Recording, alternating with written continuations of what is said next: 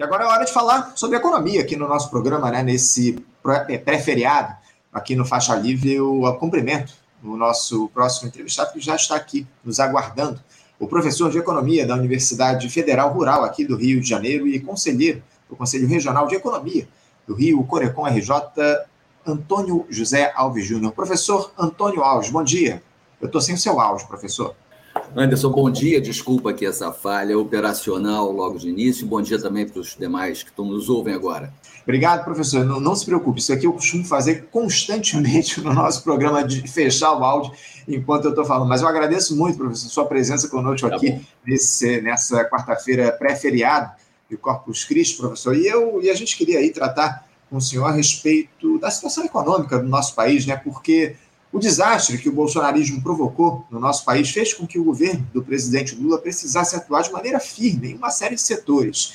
E a economia talvez seja aí o principal deles, porque houve a apresentação de um novo marco fiscal por esse governo, que foi aprovado pela Câmara dos Deputados e ainda carece de análise pelo Senado Federal. Também o Congresso discute uma reforma tributária na intenção de promover justiça fiscal no nosso país. Tivemos também um aumento real do salário mínimo depois de anos em que só houve a correção pela inflação, enfim, das medidas, isso sem contar outras ações aí de menor impacto, mas que são igualmente importantes para a população. Antônio, uh, como é que você observa a atuação do governo Lula na economia até aqui, liderado pelo ministro da Fazenda, Fernando Haddad? As medidas estão indo no caminho certo, na sua avaliação? Anderson, é, eu, apesar da sua belíssima introdução, a síntese que você fez do quadro está muito boa, você vai me permitir fazer uma consideração de dois minutos sobre o, sobre o que o governo Lula herdou para poder avançar um pouco nessas considerações sobre o que faz o pode fazer o ministro Fernando Haddad. Então, é o seguinte: é, depois do golpe contra a presidente Dilma, o Brasil se viu enfiado num programa de austeridade assim, muito profundo né, pelo Temer com um programa chamado Ponte para, é, para o Futuro.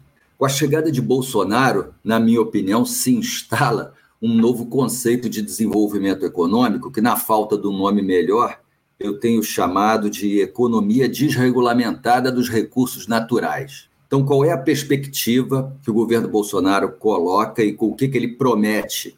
Absolutamente nenhum plano de desenvolvimento, nenhum projeto, nenhum horizonte, a não ser desregulamentações sucessivas que vão desde grandes, é, desde grandes reformas, como por exemplo a reforma da Previdência, ao é, enfraquecimento dos órgãos de controle e regulação no país, até o enfraquecimento de diversas legislações é, em vários níveis que vão tornando a vida cada vez mais desregulamentada com diversas consequências nefastas, como a gente pode observar desde o funcionamento das cidades até o próprio desempenho econômico do país. Né? A gente pode dizer até que o anseio de desregulamentação do presidente foi tão grande que até contra a vacina ele se posicionou, né? é, deixando que a liberdade individual no conceito dele governasse é, o país. Eu diria que o programa que foi implementado ele até se aproxima de um programa de desenvolvimento colonial com dois agravantes. Primeiro, desenvolvimento colonial, quando é autoimposto, é um problema grave. Né?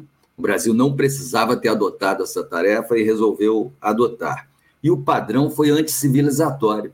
É um programa contra a lei, um programa contra é, mínimos, mínimos balizamentos que ordenam a sociedade. É, do ponto de vista econômico, é, um, um total desinteresse na construção de um projeto nacional. Então, assim, foi muito ruim sobre todos os aspectos. É esse o quadro que o presidente Lula é, é contra. É, nesse quadro que o presidente Lula entra. Ah, detalhe: é, esse programa do governo Temer e depois do governo Bolsonaro deixou muitas sequelas que a gente não pode esquecer. Então, já havia uma tendência à desindustrialização no Brasil, essa tendência foi aprofundada fortemente. Segundo, eu estava olhando mais uma vez os dados para poder conversar um pouquinho com você, e tem algumas coisas que são incríveis. Né? Você sabe que o investimento produtivo no Brasil está 15% abaixo do que era em 2014, Isso. 10 anos depois. A produção industrial no Brasil está 12% abaixo do que era em 2013. Eu acredito que não há paralelo na história do Brasil de uma devastação tão grande. É, bom, contra o que, que o Lula propõe né, como programa de governo? Primeiro, uma, um programa de governo assentado em ideias de promoção da democracia, o que há alguns anos atrás significaria apenas é, estender direitos para parte da população é, desassistida do país, é, virou um programa de reconstrução institucional.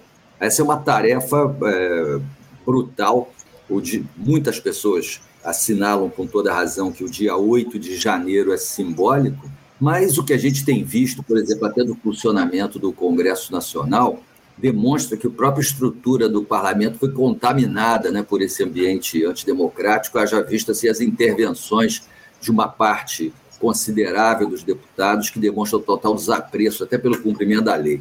Né? Uhum.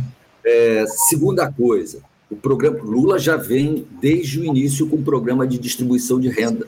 Então, ao contrário do, desse, dessa, desse período anterior, né, desse programa de desregulamentação dos recursos na, da economia, desregulamentada dos recursos naturais, você tem um programa de distribuição de renda, claro, é, uma ideia de modernização do Estado, de modernização econômica, né, de aumento é, da projeção internacional do país, dessa ousadia com que o país está se colocando no setor externo.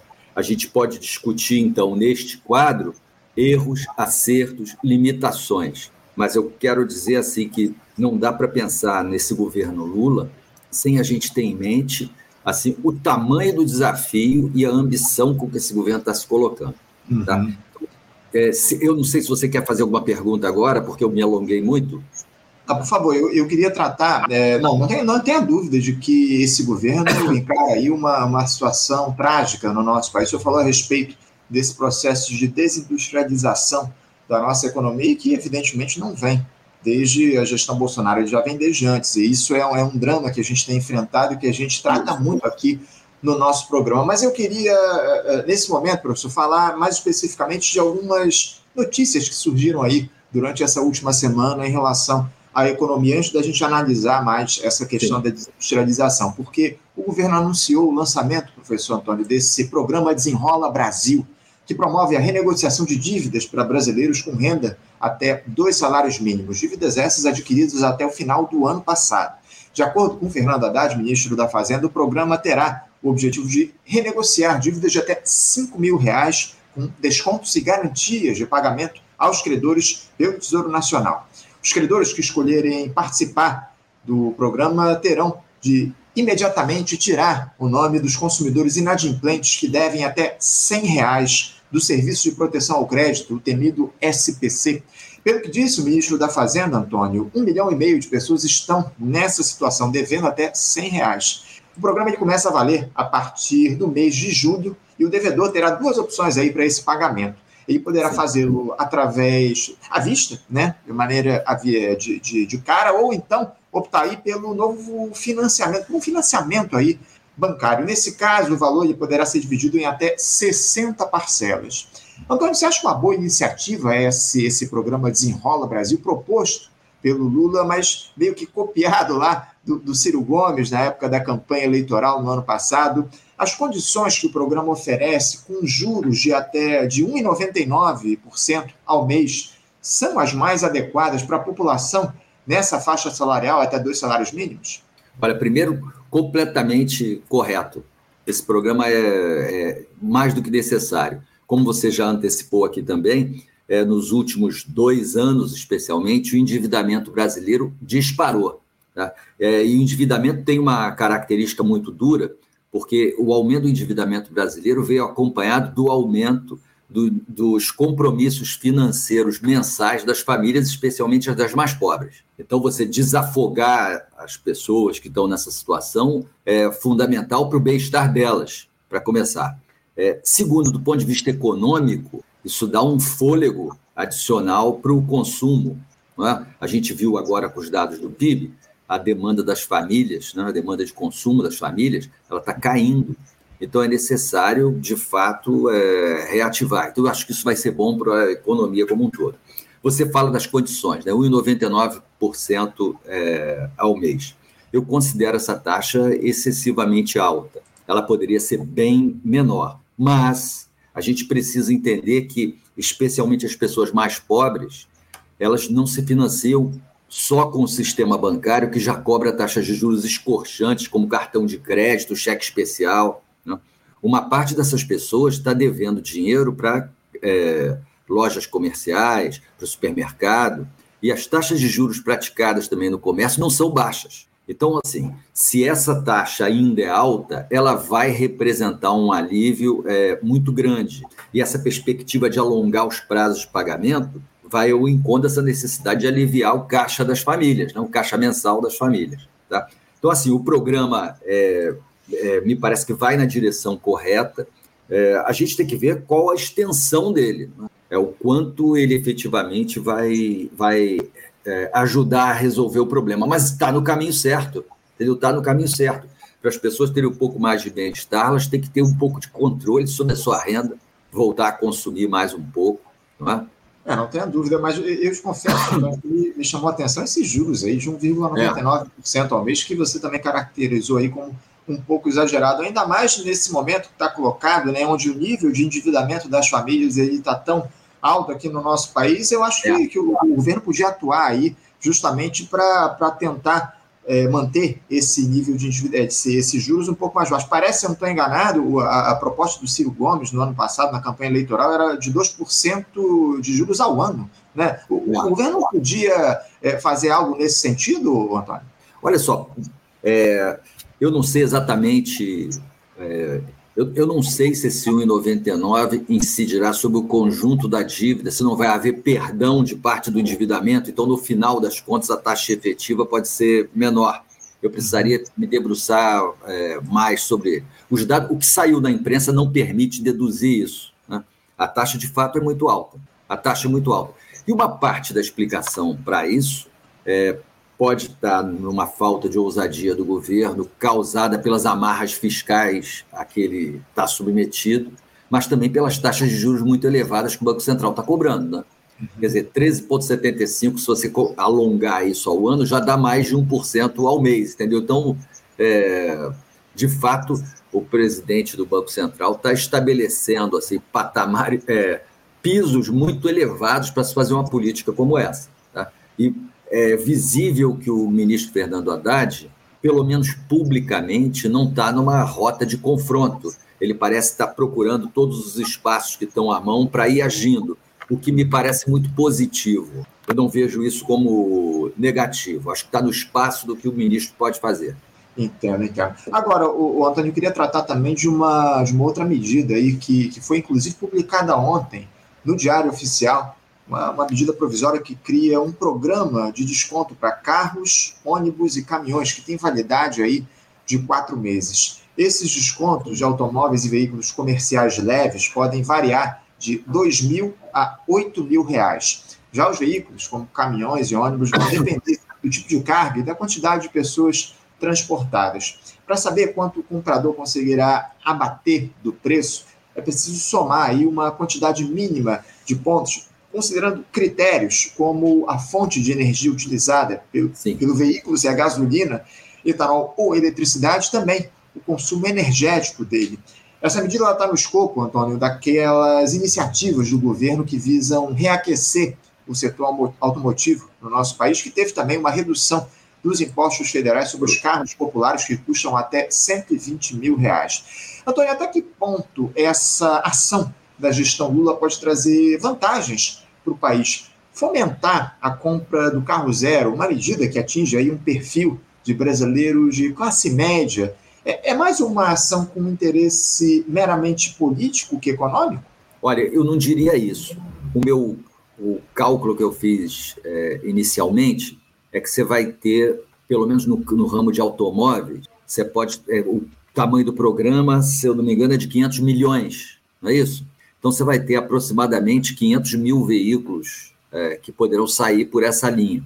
Você pensar que a produção automobilística brasileira está na casa de 2 milhões de automóveis por ano, de 2 a 3 milhões, isso é um número significativo. Tá? A indústria é, automobilística, ela mobiliza, na, quando, ela, quando ela se cresce, ela mobiliza 25% do parque industrial brasileiro. Tá? Então, o crescimento da indústria automobilística tem um impacto imediato. É, eu vi muitas críticas a respeito desse programa, duas críticas. Uma que não é para as pessoas mais pobres, é um carro popular para a classe média. Olha, é, a classe média, sob muitos sentidos, ela foi também penalizada nos últimos anos. É, você vê que a classe média é o, a classe média é composta de pessoas que pagam impostos, é, a classe média é, é, um conjunto de pessoas para as quais os programas sociais é, não estão normalmente dirigidos. Né? Então, uma parte, acho que inclusive uma parte da insatisfação que a classe média teve é, com o governo do PT e que contribuiu para o golpe da presidente Dilma, uhum. teve a ver com o fato de que, devidamente manipulada, ela começou a se sentir é, fora do, do circuito, como aquela classe que não está. É, que é o pessoal que paga o aumento do plano de saúde, que vem muito acima da inflação, né, que paga a escola particular, que está muito acima da inflação, é, e a classe média tem, um, tem uma existência. Né? Então, eu acho que esse não é, ao meu ver, um problema propriamente. Segundo, é, faz sentido você promover uma indústria que, segundo muita gente, morreu. Né? A indústria automobilística seria a indústria do passado, quando a gente deveria estar olhando para o futuro. Olha, me parece que há uma preocupação em fazer alguns ajustes, como você falou, por exemplo, o carro elétrico e os carros com combustíveis é, não fósseis serão é, privilegiados. Tá? É, uma mudança radical no nossa, na nossa matriz de transporte, mesmo na matriz industrial, mesmo uma mudança radical não será feita em três ou quatro meses. Nós estamos com um problema imediato. A economia brasileira precisa pegar no tranco. É, as pessoas muitas vezes esquecem que o Brasil desde 2014, vem crescendo com taxas muito baixas. O desempenho do ano passado é, brasileiro teve mais a ver com a recuperação das perdas da Covid do que com um novo é, drive de investimentos, com um novo horizonte de crescimento. A gente ainda não tem isso. Essa é uma das tarefas monstruosas que estão na frente do governo do PT criar esse horizonte de investimento criar uma perspectiva de desenvolvimento da economia brasileira. É, uma parte disso se faz dando, é, fazendo a economia pegar no tranco, né, para usar uma metáfora automobilística também. É, o, o professor concordo que é evidente que a economia brasileira precisa aí, como o senhor diz, pegar no tranco. A gente precisa muito de investimentos nesse sentido. Mas agora, como é que é, é, é o arcabouço fiscal se encaixa nessa lógica, professor? Por que essa proposta aí de arcabouço pelo, feita pelo Ministério da Fazenda, enviada lá para o Congresso Nacional, ela limita demais os investimentos públicos aqui no nosso país. Não dá para negar que, evidentemente, é um avanço em relação ao que a gente tinha anteriormente ao teto de gastos, mas ela ainda é, mantém um, um torniquete aí nos investimentos públicos no nosso país. Eu queria que o senhor falasse, é, a partir dessa necessidade que há do, da economia brasileira avançar, é, e, e, o investimento público, na minha avaliação, é muito importante nesse sentido. Como é que o senhor vê essa lógica aí do arcabouço, do novo arcabouço fiscal que vai ser analisado lá pelo Senado Federal, diante dessa necessidade que há de crescimento do país no curto prazo? É, o Anderson, eu acho que uma das sequelas mais graves desse período por qual é, nós passamos, que vem do, do governo Temer e avança pelo governo Bolsonaro, que é uma, é uma desqualificação do Estado como um agente promotor do desenvolvimento. Ao contrário, se pegar o conjunto de reformas que é, foram feitas, são reformas que visam engessar o Estado. Eu vou falar de duas. Uma é o teto de gastos do Temer, que você reconhece que foi é, que sofreu uma adaptação positiva agora, mas não suficiente para é, que você tenha um Estado indutor do desenvolvimento. E a outra é o, o, a autonomia do Banco Central. Né? Eu vou lhe dizer mais. É, quando se fala da autonomia do Banco Central, normalmente as pessoas esquecem de dizer que, junto com a autonomia do Banco Central, foi aprovado um novo, uma nova lei cambial no Brasil. Essa nova lei cambial no Brasil dá ao Banco Central, dá ao, veja, dá ao Banco Central, e não ao Congresso Nacional ou ao Executivo, ao Banco Central, a, a prerrogativa de decidir se a gente vai poder ter conta em dólar em bancos brasileiros. Então, assim, foram feitas mudanças no arcabouço monetário e no fiscal nesse período que foram muito graves. Então, com o que, que o Fernando Haddad tem que lidar agora? Né? Com a necessidade de ter uma capacidade de gasto contra toda a pressão feita por uma parte da mídia especializada e pelo sistema financeiro, de que o Estado tem que conter seus gastos é, e reduzir a carga tributária. Então, você tem essa, de um lado, você tem essa pressão enorme, você tem a pressão da institucionalidade que mudou. Esse período Temer-Bolsonaro foi um período de em que muita coisa foi feita. Não o que a gente gostaria, mas muita coisa foi feita, muita coisa mudou nesse período. Então agora tem que lidar com isso. Você vê que coisa curiosa. No Fernando Haddad, quando ele anunciou o programa, o, o novo arcabouço fiscal, ele recebeu enormes críticas dos economistas desenvolvimentistas aos, quais eu me alinho. Quando o programa bateu dentro da Câmara dos Deputados, a impressão que se tinha é que ele seria aprovado automaticamente, pois supostamente estaria negociado estaria assim no limite do possível. O que, que o relator fez? Introduziu ainda mais restrições no programa. Introduziu ainda mais restrições. Ele introduziu tantas restrições que a discussão hoje no Senado Federal, segundo a imprensa, é no sentido de flexibilizar o que foi aprovado na Câmara dos Deputados. Uhum. Então, por exemplo, né, o relator colocou para dentro do teto as despesas com Fundeb, do, do arcabouço fiscal. Na época do, do Temer, uhum. o Fundeb estava fora do arcabouço fiscal. Então ele colocou para dentro. Então, o que, que significa colocar para dentro? É que essa despesa vai passar a disputar agora o orçamento. Ciência, tecnologia, segurança pública, infraestrutura, saúde, educação. Então, tem lá esse esse elemento novo. Uhum. Tá? Ele para dentro. No Senado já se fala na possibilidade de colocar para fora novamente o Fundeb. Qual é o problema? Se você aprova um, um, um, programa mais flexível no Senado, ele tem que voltar, votar para votação na Câmara dos Deputados. O que, que vai dar isso a gente não sabe. Há rumores de que o Pacheco e o Lira estão em, não propriamente em rota de colisão, mas estão em caminhos que os distanciam. Né? Uhum. Então, o que, que isso pode dar? Uma guerra parlamentar? Bom, aí eu já, já foge da minha alçada. É... Mas você veja, é esse o ambiente. Concordo com você que é, é uma coisa muito limitada. É limitada. Por exemplo, nós estamos falando aqui que o... se o investimento do Brasil hoje é 15% menor do que era em 2014, o investimento público seria fundamental para, novamente, ajudar esse carro a pegar no tranco, né? atrair investimentos privados, etc. Isso parece que vai ser muito difícil de ser feito.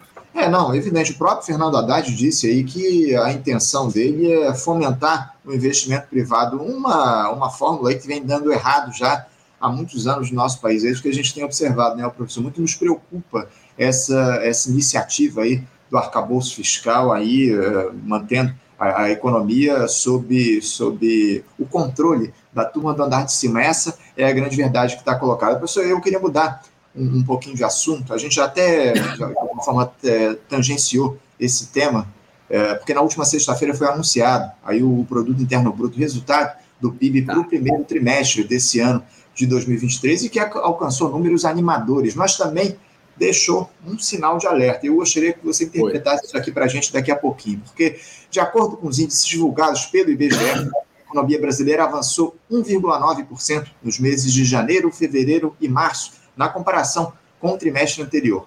Em valores correntes, o piso totalizou 2,6 trilhões de reais nesse período analisado. E agora vem informação que nos causa alguma preocupação, porque esse resultado foi é, impulsionado principalmente pela agropecuária, que teve aí uma alta de 21,6% no período, a maior alta para o setor desde o quarto trimestre do ano de 1996. O presidente Lula celebrou os, os números do PIB aí em suas redes sociais, dizendo que o país teve, o país está melhorando.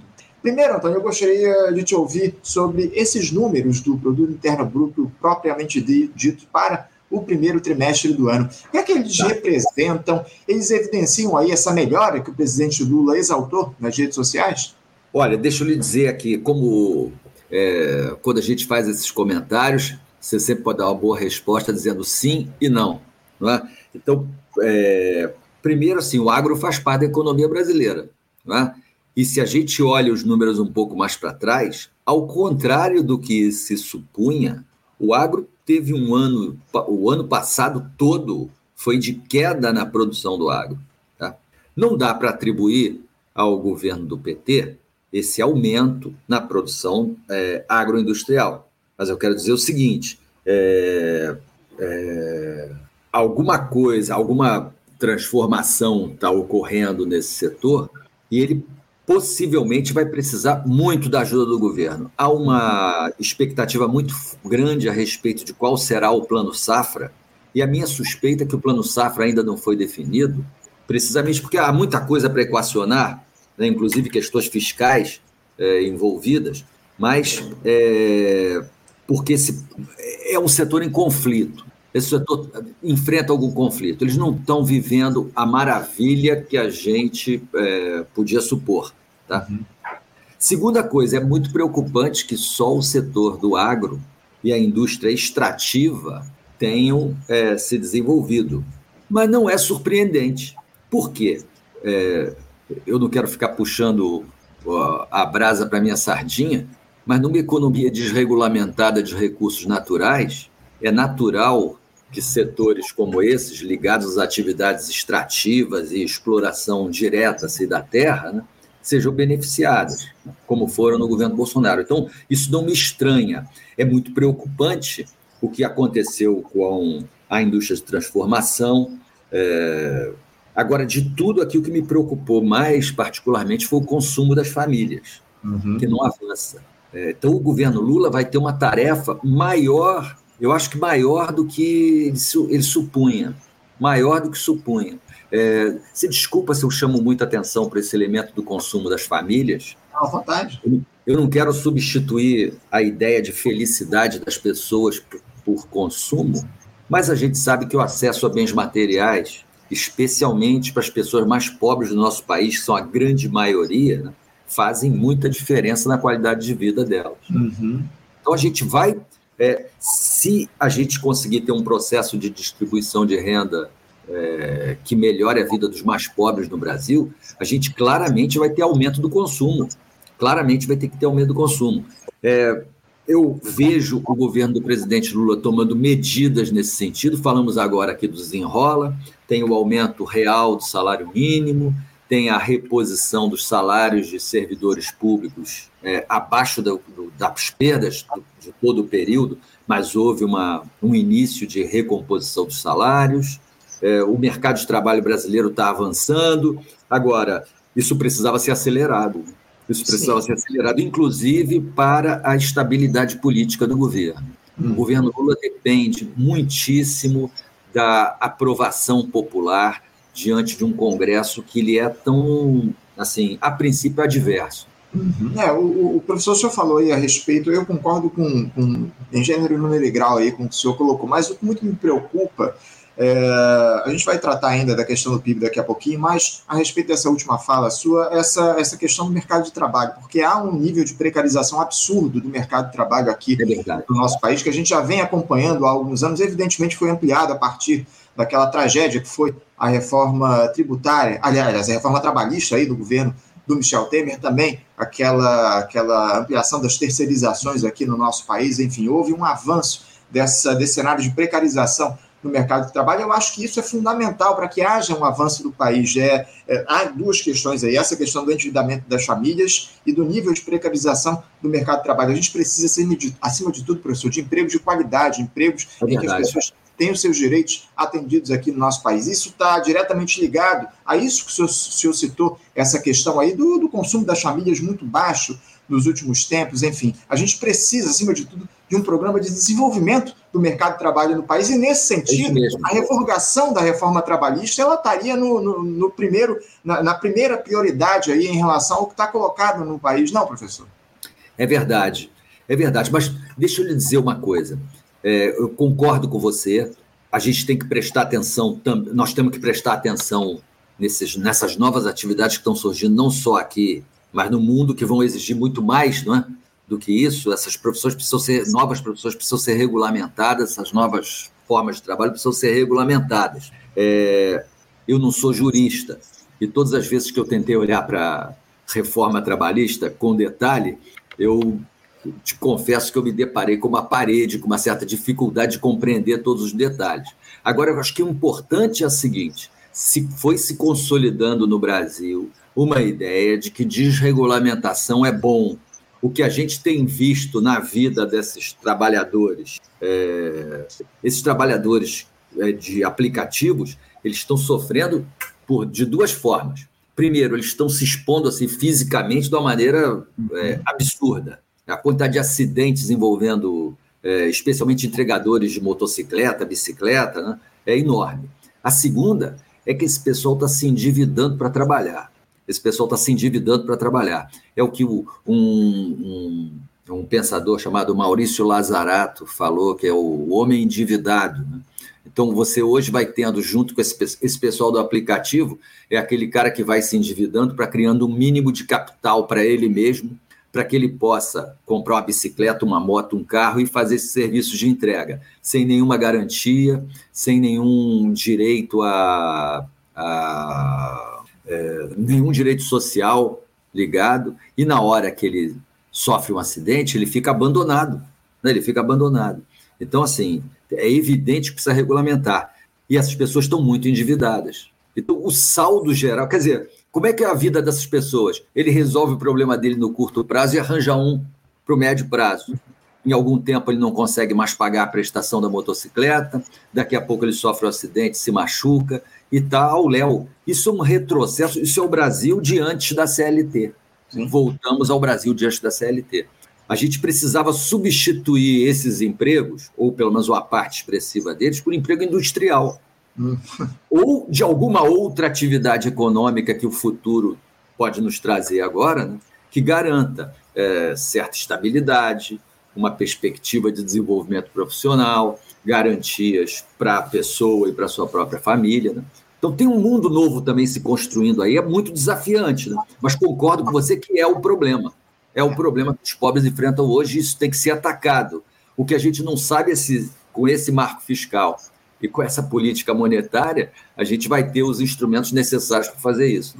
Né? É, é, é, evidente que não, essa é a grande verdade, né, o professor? Agora, é, nesse sentido da sua última resposta, que a gente volta à discussão do produto interno bruto aí no primeiro trimestre, professor, porque como eu citei, aí, há uma preocupação aparente a partir da análise desses resultados do PIB, que é a dependência da economia brasileira da exportação de commodities agrícolas, né, o professor? É, novamente se faz a escolha de se incentivar o agronegócio, na primarização do nosso setor produtivo, quando a indústria e o investimento em produtos que têm um valor agregado ficam em segundo plano. A indústria, nesse primeiro trimestre, professor, só para dar um dado, mais um aqui para os nossos espectadores, a indústria eh, teve uma queda de 0,1% na comparação com outubro, novembro e dezembro do ano passado, ou seja, enquanto o agro cresceu na casa dos 21,6%, a indústria caiu 0,1%. É, esse é o caminho certo, professor? Continuar incentivando a produção agrícola, a primarização da nossa economia. Até quando a gente vai ficar dependente disso? Isso, é, esse é o caminho errado. Esse é o caminho errado. Tá? É, no entanto, a gente tem que pensar uma coisa: o Brasil precisa de dólar, o Brasil precisa de moeda estrangeira, precisa de um saldos comerciais, a gente ainda precisa disso. Então, vamos valorizar esse setor. Agora, ele não pode ser o carro-chefe do nosso desenvolvimento.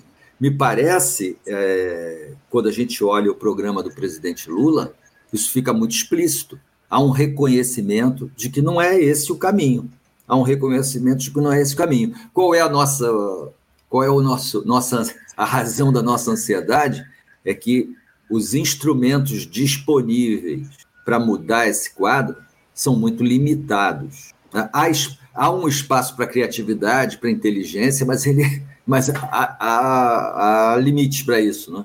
Se você não aumenta os volumes de recurso, como fazer? Você vê, por exemplo, nesse, nessa proposta do arcabouço fiscal, ficam proibidas, ah, fica proibido o fortalecimento dos bancos públicos. O governo fica proibido de fazer aportes aos bancos públicos. Claro que há outras formas de apoiar os bancos públicos, etc. Mas, assim, é, de um lado, tem um controle sobre a dívida, de outro, tem um controle sobre é, a possibilidade de fazer o aporte no capital. Então, assim, é, a nossa esperança de vencer o arcabouço fiscal, que seria usar os bancos públicos, também foi, de certo modo, podada.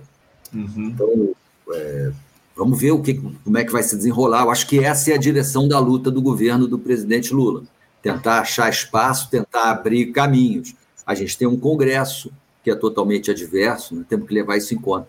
É, não, não há dúvidas que o Congresso é, é totalmente adverso, mas eu acho que toda essa lógica, professor Antônio, tá, tá, tá, gira em torno das escolhas que foram feitas durante a campanha eleitoral para se derrotar o Jair Bolsonaro nas eleições, acima de tudo, né? Porque escolheu-se aí esses acordos de gabinete com a turma do andar de cima, com esses partidos da, da dita direita neoliberal, e o que a gente tem visto aí é uma influência muito grande dessa é. lógica, dessa dinâmica do, do, da turma dos endinheirados, aí, dos neoliberais na economia no nosso país, representada aí pelo ministro da Fazenda, Fernando Haddad. O próprio Ulisses Silva, nosso espectador, ele volta a dizer aqui, ó, sua avaliação está muito correta, Anderson. O problema é que há dúvida se um desafio como essa revogação dos ataques aos direitos dos trabalhadores se revoga sem mobilização de classe. Esse é que é o nosso problema, porque Sim. o governo Lula, o, o, Antônio, ele se mostra aí uma gestão com uma base social muito limitada no sentido de mobilização nas ruas. Eu acho que, acima de tudo, a gente precisa uh, que a esquerda se coloque no sentido de mobilizar a classe trabalhadora para pressionar esse governo nas ruas, não? É, tem, tem uma... Eu recentemente ouvi uma análise de que haveria assim, duas táticas para você lidar com o Congresso Nacional. Uma é a tentativa de costurando acordos, de costurar acordos. Tá? É, pode ser que ela seja bem sucedida, pode ser que a gente tenha algum avanço. A outra tática é a tática da pressão, que parece que é o que o presidente da Colômbia tem feito. É, tem pressionado os congressistas, é, dizendo que o povo vai para a rua, que as pessoas vão se manifestar. É, eu, honestamente, queria lhe dizer que não tenho condições de avaliar se, essa, se esse quadro é um quadro viável no Brasil. Se o governo tem condições, se ele adotar uma tática de pressão, se ele tem condição de fato de pressionar. Né? Se o povo estará disposto a ir para as ruas, etc. Eu, eu, não tenho. Chegou esse é um limite da minha capacidade analítica muito óbvio. Tá? Mas me parece, pelo que a gente tem visto até agora, que a negociação é, com a Câmara dos Deputados, por exemplo, é muito limitada. Né? O Arthur Lira deu uma declaração recente em que ele dizia que o governo tem que confiar e delegar. Pô, o que é isso? Ele está dizendo o seguinte: eu governo, né? eu governo daqui. Então, é, o presidente Lula, por outro lado, não para, né? ele, ele tem se confrontado, há coisas da conjuntura assim, mais imediata que mudam que podem enfraquecê-lo. É, então, esse é, um, esse é um problema. O outro, como você falou, a tática da pressão, é, ainda que, ao meu ver, seja desejada, eu adoraria que houvesse condições políticas para, isso. Eu não saberia lhe dizer se ela será, é, se será possível, se há a capacidade de implementar uma tática dessa é, no Brasil. Mas aí fica só por conta da minha ignorância.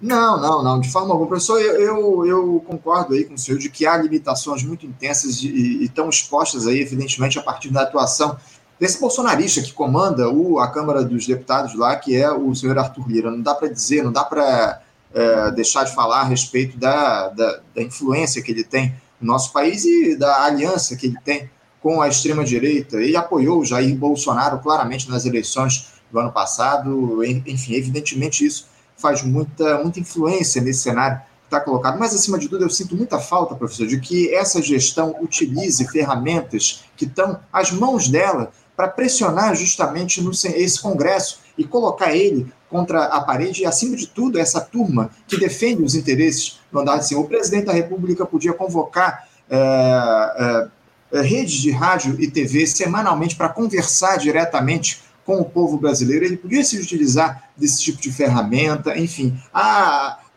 o, o Brasil ele não, não, não dialoga, uh, eu pelo menos não tenho observado ao longo desses últimos anos, com a, a dinâmica de se convocar plebiscitos, convocar a população para ela se se colocar em relação ao que diz respeito à institucionalidade, à administração pública. O povo é só convocado apenas nas eleições é, majoritárias, eleições é, para a, a, cada dois anos. Infelizmente, o povo não participa efetivamente da dinâmica da administração pública. E isso poderia ocorrer caso o governo convocasse aí plebiscitos para ouvir a opinião das pessoas em relação ao, ao que está colocado, a, a, dinâmica da administração pública no nosso país. Eu sinto muita falta de, da utilização dessas ferramentas a partir do executivo para que haja uma participação popular efetiva na administração do nosso país. Você também não sente isso, uma falta dessa participação do povo durante a administração do, do, do país, afora esse período eleitoral, professor? Sim, eu ia, te, eu ia te dizer uma coisa que me chamou a atenção é, é, recente. Né? A gente teve a reforma da Previdência e ninguém foi para a rua. Né? A gente teve a reforma trabalhista, as pessoas não foram para a rua. É, no entanto, talvez você se lembre quando o Weintraub, o antigo ministro da Educação, é, fez um anúncio de que iria cortar recursos da universidade pública, uhum. é, levando até uma caixinha de bombom em que ele, não sei se você lembra dessa cena, Isso. em que ele, numa live do Bolsonaro, uhum. alguma coisa aconteceu ali. Eu juro para você, eu não saberia lhe dizer o que foi diferente das outras vezes, porque nós tivemos manifestações gigantes no Brasil inteiro. Eu estava na Presidente Vargas nesse dia e é, de uma hora para outra apareceram assim milhares e milhares de pessoas, como há muito tempo a gente não via. Começou a surgir, inclusive, uma expectativa de que o povo, a partir daquele momento, se engajaria num processo de lutas populares e derrubaria o governo Bolsonaro. O que a gente viu não foi nada disso. Uhum. Então, assim, tem muito mistério.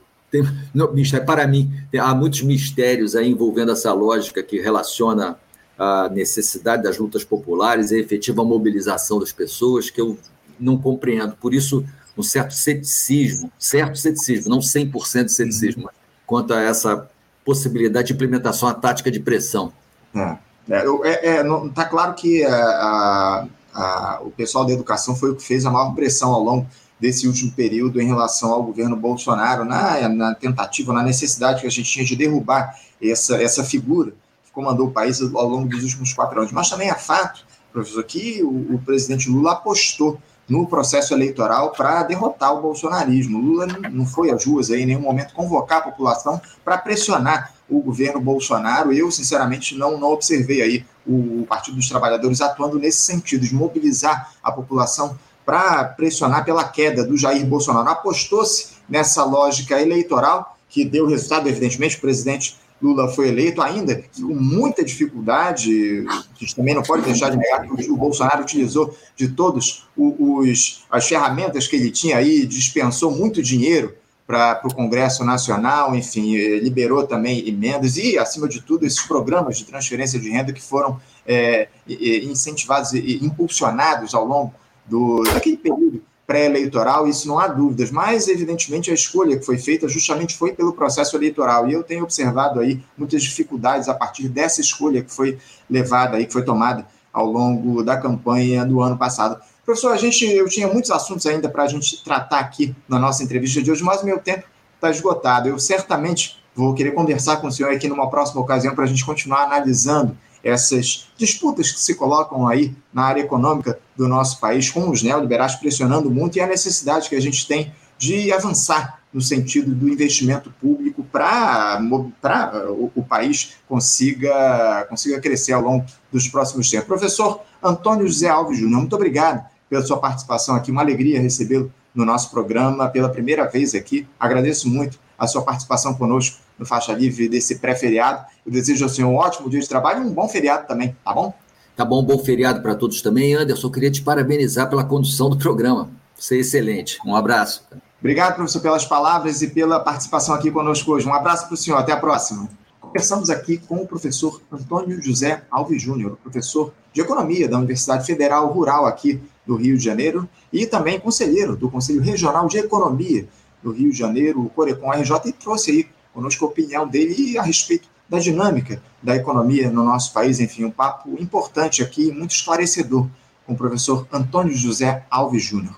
Bom, gente, a nossa última entrevistada aqui no programa de hoje, a Helenita Bezerra, coordenadora geral do CEP, infelizmente não apareceu. A gente está tentando contato aqui com ela pelas redes digitais, pelos aplicativos de troca de mensagem, mas, infeliz, mas infelizmente ela não deu retorno. Então, já chegamos aqui no nosso horário limite do programa. Eu vou encerrando a edição de hoje. A gente promete conversar com a Helenita na próxima semana aqui no nosso programa para analisar essa questão da greve lá dos profissionais de educação aqui do Rio de Janeiro. Muito importante esse movimento grevista. E a Helenita iria falar conosco a respeito disso. Teve assembleia no dia de ontem, teve também um ato lá pelas ruas do centro do Rio, e a gente vai conversar, prometo conversar com ela aqui na próxima semana. Amanhã, como vocês sabem bem, é feriado de Corpus Christi, a gente não terá a edição do nosso Faixa Livre, mas voltaremos na próxima sexta-feira, hein? Teremos programa aqui na sexta-feira e vamos fazer um debate sobre a conjuntura política aqui do nosso país, conjuntura complicada que está colocada, enfim, a gente vai contar já com as participações confirmadas do sociólogo, o Darrit, também presidente do Instituto Cultiva, e também da professora, da professora de economia, a professora lá na Universidade Estadual da Bahia, a professora Sofia Manzano, e que foi candidata à presidência da República aqui no ano passado. Sofia está confirmada aqui para fazer esse debate importante junto com o Rudarrit e com outro um outro participante que a gente vai confirmar aí ao longo das próximas horas. Eu quero convidar vocês que acompanhem na próxima sexta-feira esse importante debate aqui no nosso Faixa Livre. Quero lembrar sempre a importância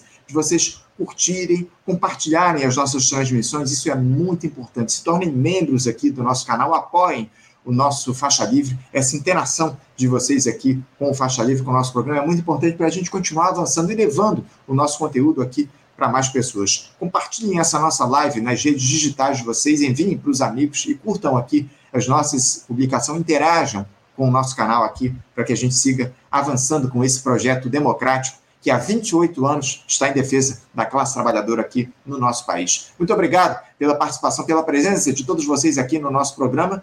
Um ótimo feriado de Corpus Christi e na próxima sexta-feira estaremos aqui a partir das 8 da manhã com mais uma edição do nosso Faixa Livre. Um bom dia, um ótimo feriado a todos, um abraço e até sexta. Você, ouvinte do Faixa Livre, pode ajudar a mantê-lo no ar. Faça sua contribuição diretamente na conta do Banco Itaú, agência 6157, conta corrente 99360, dígito 8. Esta conta encontra-se em nome do Sindicato dos Professores do Município do Rio de Janeiro e região, o Simpro Rio uma das nossas entidades patrocinadoras, mas seus recursos são destinados exclusivamente para o financiamento do nosso programa. Você pode fazer sua doação de qualquer valor, utilizando também a nossa chave Pix, que é ouvinte@programafaixalivre.com.br. Sua contribuição é fundamental para a manutenção desta trincheira progressista no ar.